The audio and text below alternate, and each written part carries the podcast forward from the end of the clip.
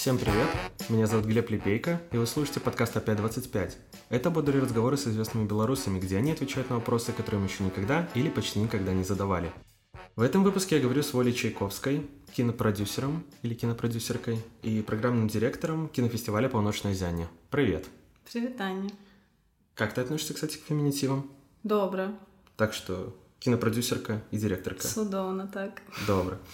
Ты на пару недель в Минске. Тебе вообще нравится сюда возвращаться?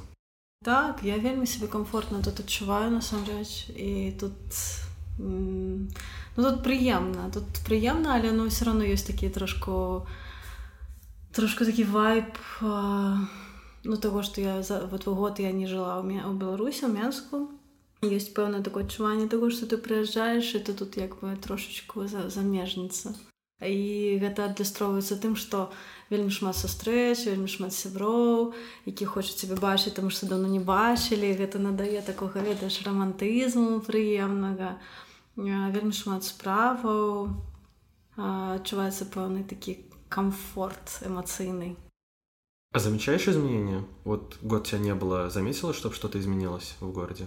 Ну так фундаментальна за год, напэўна, не. А, Хаця, канешне ж, я заўважаю, што адчыніліся там новыя месцы, рэстарацыі, кавярні, што кнігарня Логвінаў пераехала з плошчы перамогі на караля, што адчыніліся нейкія такія м, а, прасторы цікавыя типа дэндзіленда ці там я сёння адкрыла для сябе а, нейкую краму як называется буржуазнай ценнасці што гэта Мгм. такое ўнутр не заходзіла ну і гэта для нешта для мяне новае нічого. Это, по-моему, мебельный магазин, если не ошибаюсь. Ну, выглядае Я- супер клёва. Я думала, гэта нешта канцэптуальнае. Я их несколько раз тоже обращал внимание за название. Реально Но канцэптуальна. мне почему-то кажется, что это мебельный магазин, но могу ошибаться. Там Тоже напис- вроде внутри не был. Ну вот вот вот э, звонку выглядае супер канцэптуальна, вельмі класна. Вот. Ну, гэта такія нейкія такія, канешне, скажем так, э, у класе інтэр'ерныя змены. Вот. Я магу меркаваць па зменах там можа быць пяцігадовай даўніны ў цэлым, што ў Беларусі, таму што, от, напрыклад, па ночнаму зянні 5 гадоў. І калі я пачынала фестываль, э, якая была сітуацыя, як лёгка ці складана было весці перамовы з тым жа кінавідэапракатам а, і як зараз якія абставіны, што, канешне, можа быць стала ўсё больш лаяльная. Ну, мне здаецца, што змены, канешне, відавочныя, такія дробненькія, дробненькія змены, якія ад людзей сыходзяць. Але то, што тычыцца, напрыклад, уже такіх фундаментальных глобальных зменаў адносна заканадаўства кінаіндустрыі, ну гэта маё набалелае там ці нейкіх такіх агульных агур- агульнага ўзроўню ну такой вот гендернай адукацыі напрыклад сярод людзей які не не заангажаваныя ў культуру мастацтва палітыку які не цікавяцца гэтай тэмай наўмысна. Напрыклад скажем я хадзіла да стаматолага і у мяне там быў цікавы эксперыенс вот і, і я тут не бачу канешне змены я бачу што ну тут все пакуль што на тым жа левеле тым жа ўзроўні на якім гэта было. А який экспириенс у стоматолога?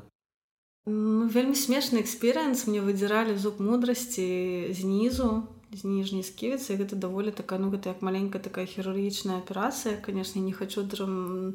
а, ну, такое драматизировать не хочу але ну гэта было так непрыемна скажем вот і рабілі гэта под наркозам і а, калі цягнули зуб ну там складаныя былі карані яго расхіствалі доўга цягнули я крычала і калі я крычала доктарка якая хірург якая отрабіла гэту власную аперацыю она мне сказала ну чаго вы крычыце як вы нараджаць будзеце і я говорю ну гэта такое ну она сказала без злости ад, ад вот абсалютна шчыра абсалютна вот ну так вот ам, по, так по-мацярынску я б нават сказала.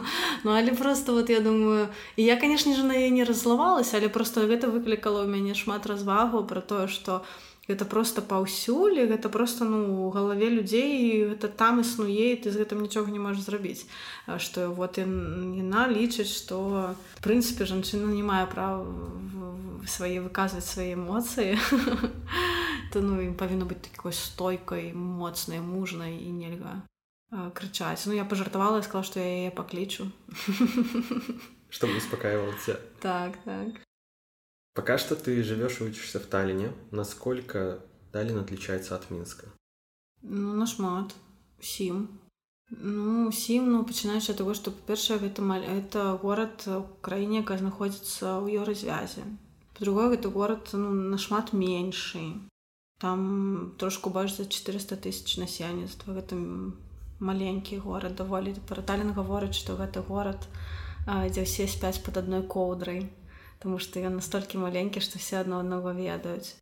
Па-трэцяе, гэта горад ёсць мора ну гэта адразу адчуваеш сябе па-іншаму абсалютна горадзе калі ты адчуваеш што ёсць выхад да адкрытай вады абсалютна іншае адчуванне. В эту менску такога няма і э, вельмі было класна гэтым летам. Клёвы эксперыенс калі былі цёплыя дні можна было кожны вечар пасля працы э, э, хадзіць купацца на мора неверагодна круто.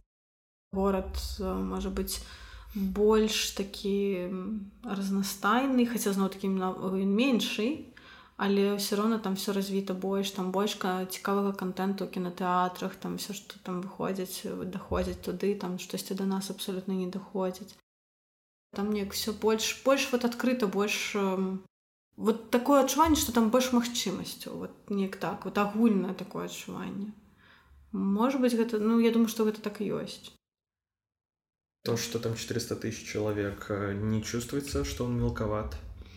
Не, вот гэта мне падабаецца ў таліне, тому што гэта горад, які нягледзячы на то, што он вельмі маленькі, ён вельмі такі цывілізаваны, вельмі развіты, ты себе не ты себе реально ну адчуваеш вот як бы што ты ў цэнтры у эпіцэнтры нейкага чагосьці цікавага можа быць канешне гэта яшчэ мой лад жыцця і маё жыццё прымушае мяне так разважаць Я не ведаю, як гэта быць проста чалавекам, які ходзіць у офіс у таліне, прост чалавекам, які ходзіць у мінску на працу у офіс. Я чалавек, які працуе як, ну, уласна культурная менеджерка і я працую ну, по такой по сваім графіку со сваімі праектамі і канешне мне жыццё пастаянна верую прынцыпе дзе я не апынулася вот. Але ў таліне ёсць некае такое адчуванне больше свабоды я думаю что гэта ў тым ліку для мяне вызнач вызначаецца тым что все людзі гавораць по-ангельску і ты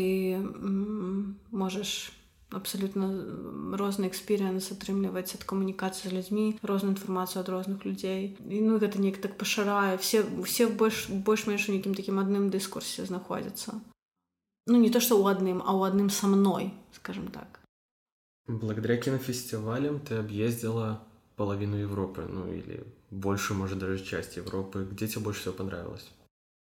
Ну, мне вот это, это такое пытанне складанае тому што зноў такі калі я езджу э, на кінафестываль то я езжу на кінафестываль і не заўжды атрымліваецца атрымаць задавальненне ці даследаваць горад напоўніцу мой досвед кінафестывальны ну гэта не урбані не поўнавартасны урбаністычны скажем так досвед тому что бывае что ты прыязджаешь на кінафестывалі ты реально ну просто нічога не паспееш паглядзець мне сябры селсаенты які там 12 гадоў запар уже ездзіць амстердам на ітфу на кінафестываль самы буйны дакументальны кінафестываль у Еўропе і дасюля яны не схадзілі ў музеем бранта і гэта просто тому что гэта вельмі занятыя людзі і ў момант калі ў іх ёсць нейкая хвілінка яны просто ідуць спаць Таму что кінафестываль гэта калаўрот дзе вельмі шмат камунікацыі вельмі шмат нейкіх перамоваў все тычыцца праектаў і гэта ну рэальна энергетычна вельмі затратна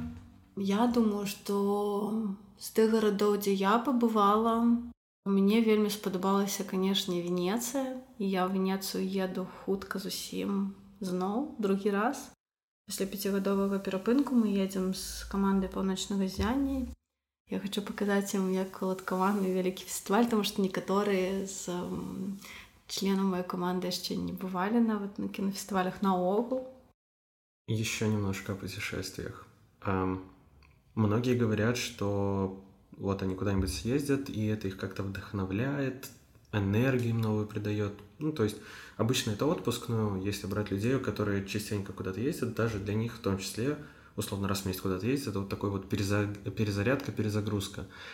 А в третьем эпизоде моего подкаста психолог Павел Загмантович говорил, что, мол, мотивация и вдохновение – это с большего, ну так, переоцененные вещи, назовем это так. Он немного по-другому выражался, но перефразируя, что, мол, это переоцененные вещи, а главное просто пахать. Нужно работать, значит, нужно работать. И не до мотивации и вдохновения там. Что ты на этот счет думаешь? Тебе нужно вдохновение? Ты в него веришь, не веришь? Мотивация, вот это все. Ну, я, я веру, конечно, в натхнение, мотивацию и в самомотивацию. Я не ведаю, гэта все-таки вельмі такі паняткі скажем так абстрактныя я я веру все-таки ў матывацыю я веру в эту самую матывацыю але для мяне гэта все звязана ну, гэта на такім даволі энергетычным узроўні я напрыклад зараз троху медытую у мяне ёсць нейкі там свае практыкі якія я раблю для того каб там калі напрыклад я вельмі стомлена і мне хочется там сваю энергію нейкім чынам узнавіць то у мяне там есть пэўныя методыкі да якіх я прыйшла які мне дапамагаюць скажем так узнавіцца аднавіць свае сілы ну і гэта дапамагае а таксама матывацыю і прагу да таго каб быць працаздольнай вярнуць але мне здаецца што на матывацыю вельмі ўплывае увогуле псіхалагічны спакой і і вельмі ўплывае наколькі ты фізічна стомленая ці все-таки ты адпачыла і вот, вот нешта такое. Это мне здаецца вельмі важно ну это комплексна вельмі пытанне. Ну я веру матывацыю. Я веру матывацыю веру працу пра у працу таксама. Канешне ты разумееш што калі патрэбна просто штосьці каб штосьці было зроблена тебе патрэбна пераадолець сваю ляноту. то і зрабіць так каб штосьці было зроблена і все а что тебя вдохновляет? А, я не мяне натхняюць класныя фільмы мяне натхняюць э, людзі якія поўныя энергіі якія бачу што штосьці іншае класнае робяць і мне тады таксама хочацца што вот яны ж такую класную рэч зрабілі вот і вот это такая класная ідэя гэта такая класная ідэя і ад іх такая клёвая энергетыка сыходзіць я таксама так хачу ну, да, вот вот это мое натхнение так сказала. І канешне ну мяне натхняе вельмі моцна прырода мяне натхняе пагуляць лесе пабыць там сам насам сабой ці там пабыць блізкімі людзьмі там абсалютна расслабіцца цалкам Ну і канешне людзі людзі мне натхняюць размовы вот праз размовы з цікавымі людзьмі я вельмі раскрываюся заўжды. І мне мне гэта дапамагае нейкі там артыкулировать для сябе нейкі рэч. Я по этому подкасты пишу знаешь я не раз слышал и в личных разговорах и читал в комментариях такое мнение которое полностью поддерживаю что у тебя вот прям невероятное чувство стиля в одежде. Тебе наверное много раз такой комплимент говорили я видел в одном из недавних твоих постов в Фейсбуке тоже там первый же коммент был про твое чувство стиля. Как думаешь, у тебя это всегда было как-то чуть ли не врожденное, или оно как-то со временем пришло? Или там это мама тебе воспитала, например? Как то Я не ведаю мне ўвогуле здаецца што мне стыль такі даволі часам экстравагантны і густ але гэта праўда мне вот мне здаецца што можа быць нейкія маю такое унутранае эго я бы может быть и хотела там быть фэшн-дызайнеркой там мне что такое рабіць вот калі у меня было другое жыццё может быть я бы гэта рабіла так я гэта раблю только только так я бы апранала іншых людзей а так я апранаю сябе як бы адзяваю у дзяцінстве я вельмі любила я любила вінтажныя рэчы гэта значит что просто стала у старэйш у сярэдняй школе я стала перашываць і, і, і там адкапваць цікавы рэчы з тых што насіла моя мама маладосці А гэта значыць ну што гэта быў такі сабе вінтаж і плюс я пачала сабе шыць вопратку дарэчы сама. Вот у школе шыла сабе вопратку сярэдняя старэйшая школа а шыла себе сама вопратку вот мне заўжды хацелася нешта цікавенькае вот там плюс у мяне яшчэ былі я тады пачала толькі размаўляць по-беларуску мне хацелася нешта все такое нацыяналістычнае гэта было вельмі складана знайсці таму я там выдумляла шыла сабе там чырвоную камізельку набывала у ва універмагу віцебску там нейкую такую стужачку якая нагадвала беларускі арнамент бел чырвона-чорны і туды там рабіла тады такое аздабленне для гэтай камізелькі мне заўжды хацелася вот нешта такое спалучаць цікавыя колеры цікавыя аксесуары Ну вот я не ведаю мне заўжды гэта было я люблю гранж стыль гранж. І у прынцыпе вось гранж ён на гэтым і пабудаваны што гэта можа быць нейкая там вечаровая сукенка і напрыклад нейкі там доктор марсін з якімись боты такі. Ну і гэта такое вот і вот вот мне такое падабаецца што гэта такі на мяжы гранжу спортшыку і чагосьці такого калі здаецца гэта нешта можа быць і такое вельмі жаноцкае але там і пінжак наверх і нейкія бацінкі або там можа быць ну вот да ёсць у мяне такая тэма Прошлым летом ты проводила киношколу, на которую я с удовольствием ходил, но она закончилась на третьем или на четвертом занятии из-за твоей занятости. Хочешь когда-нибудь к этому вернуться? Самая справа, когда одна з моих мар зрабіць кіношколу ў беларусі я не ведаю ці атрымаецца калі-небудзь но так я просто зараз разумею што мне абсолютно няма ніякага ні, ні часовага ні часавага ресурсу ні фінансавага ніякага каб займацца кіношколай тому что каб займацца кі, ну, кіношколай і там зрабіць гэта на працягу года там нармальны набор нейкі распрацаваць нейкую схему як гэта можа працаваць каго запрасіць у выкладчыкі ну і так далей так далей. Ну як нармальная навучальная альтэрнатыўная дзяржаўнай установа адукацыі гэта просто патрэбна займацца фултайм вот у меня зараз такога няма такой няма магчымасці. Але мне вельмі падабаецца все што я лічу што адукацыя гэта вельмі важна я бы кіношколе выкладала і выключила бы такія прадметы якія можа быць традыцыйных кінашколах не ўключаюць я бы абавязкова уключила паглыблена псіхалогію я бы абавязкова уключила паглыблена все што тычыцца працы працы над любою да сябе все што тычыцца там асабістых межаў это мне здаецца вельмі важна ў творчасці асабліва ў кіно гэта важна асабліва пры працы там з непрафесійнымі акцёрамі напрыклад які там не ведаюць нейкіх правілаў прафесійнай працы. І ну конечно уключила прозна іншыя дысцыпліны. Гэта вот гэта моя мара. Мне падабаецца вот інтэракцыя з людзьмі мне падабаецца вот гэта обмен энергіямі нешта генерировать рабіць мадэрыраваць. Мне падабаецца дзеліцца нейкімі ведамі і калі ты рыхтуешся да нейкіх лекцый ты у сваёй галаве нешта сістэматызуеш там свае веды нейк раскладваеш па палічках я просто бачу што беларусі гэтага вельмі мала все што тычыцца кіно гэтага не хапае. Плюс зноў такі з-за таго што Беларусь знаходзіцца дыскурсе які бліжэй там да ну так геапалітычна склалася што Беларусь знаходзіцца ў дыскурсе рускамоўным больш у дыскурсе які ну, бліжэй да рассіі які больш такі снд стайл.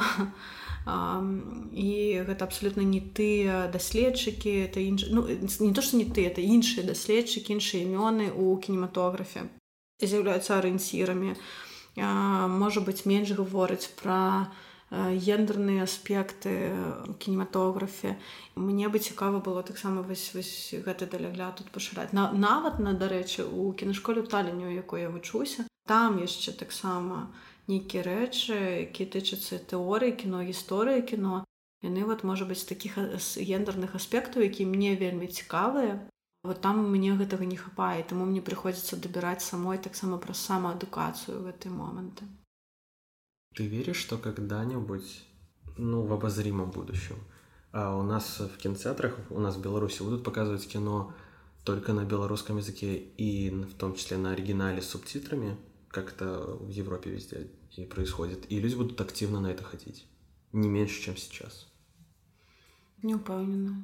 По маім досведзе нават па досведзе паўночнага дзяння напрыклад я ведаю што то што у нас беларускія субтытры гэта вельмі звужае нашу аўдыторыю Я неаднойчы чула фідбэкі ад людзей, якія і нават ад некаторых там нашых партнёрскіх арганізацый, ад іх супрацоўнікаў, што яны без радасцю там прыйшлі, але вот субтытры беларускія а мы там пераехалі з рассеі мы не читаем по-беларуску ці просто там мы беларусы но мы не привыклі там читаць субтытры нам незручна а яшчэ на беларускай мове блин ну мы любім паважаем гэта матчына мова гэта дарэчы абсолютно фенаменальная гісторыя беларуская чаму людзі все лічаць беларускую мову роднай але амаль ніхто на ёй не размаўляе а Я не ведаю гэта все пытанне культуры.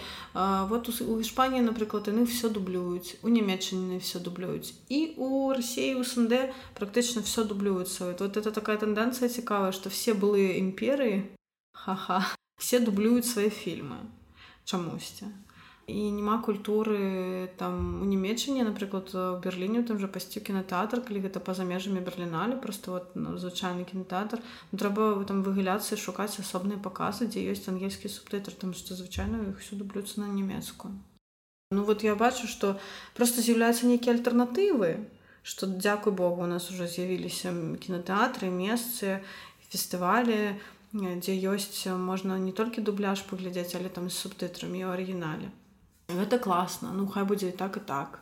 Вот але то что гэта стане там Масавым. масавым ну я вельмі сумняюся ну дакладна не ў бліжэйшых 20 гадоў ну прынцыпе на вот зноў такі ёсць змены індывідуальны з'яўля з'явілася новае пакаленне вот это моя генерацыя і маладзейшыя людзі фільмейкераў які самі нешта робяць але вот на дзяржаўным узроме сістэмных зменаў не адбываецца і я не бачу каб былі нейкія такія скажем так сігналы про то што яны могуць адбыцца Напоследок, э, я не могу тебя не попросить, назови несколько классных э, непопсовых фильмов. Можно игровые, можно документальные. Что посоветуешь? Паглядзець? Да, конечно. З апошняга ці наогул? Давай за последние несколько лет будем смотреть. 5-6 лет, например. Если брать такую границу. Ой, слухай, ненавіжу гэтыя топы. Но я не мог не попросить. Я заўжды заўжды вельмі адчуваю сябе вельмі не гатовы да гэтага хаця в прынцыпе можна было гэтага чакаць на што могу параіць Ну, я бы вельмі параіла дарэчы вот фільм ішоў на граніцы міров у расійскім пракаце border шведскі фільм Алія Басі гэта фільм які ў канах быў перамог па-моему асобы взгляд у мінулым годзе 18 годзе. Я бы абавязкова яго параіла паглядзець. Это фільм пра адчуванні і пра чысціню намераў скажем так. Вельмі, вельмі мне спадабалася і такая быццам бы казачная трошку фантасмагарычная гісторыя пра троляў але вельмі вельмі моцны скрыпт вельмі моцны сцэнары вельмі моцная гісторыя. Ну, мне вельмі спадабаўся. І дарэчы там сусцэнарыстка Ізабела эклёв это рэжысёрка фільма вакацыі які быў на зянні ў гэтым годзе. І вельмі вельмі мне спадабаўся гэты фільм Ну я бы параіла зноў-такі паглядзець вот дакументальны фільм венера А, э, давайте паговорым пра секс які ў меня быў на зянні ў мінулым годзе мне здаецца вот для беларусаў ну можна беларусаў арыентуемся зараз. Я бы яго адзначыла гэта цікавы то таксама фільм які дакументальны фільм які з'явіўся з прынцыпе сацыялагічнага такога эксперыменту аптанкі дацкіх жанчын пра тое які яны маюць сексуальны досвед і як яны успрымаюць сваё цела вельмі вельмі цікавае даследаванне Ну вот параіла бы я фільм, які нядаўна паглядзела ў карлавых хварах на конкурсе дакументальнага кіно, дзе я печанагавала свой праект э, на кінафестывале печанагавала свой эстонска-японска-беларускі праект дакументальны.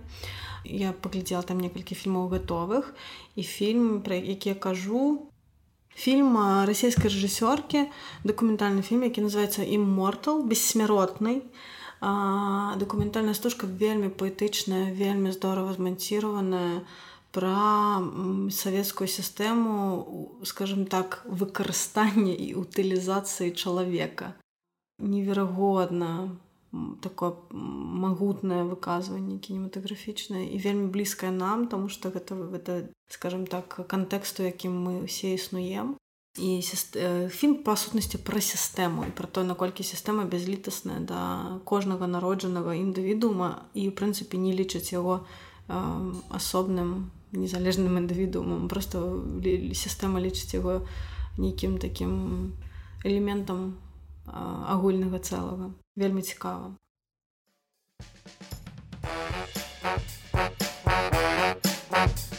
Это был подкаст «Опять-25». Ставьте оценки в iTunes, пишите отзывы в любых соцсетях и мессенджерах. Буду рад вашему фидбэку. Все ссылки вы найдете в описании к подкасту. Еще услышимся. Пока-пока.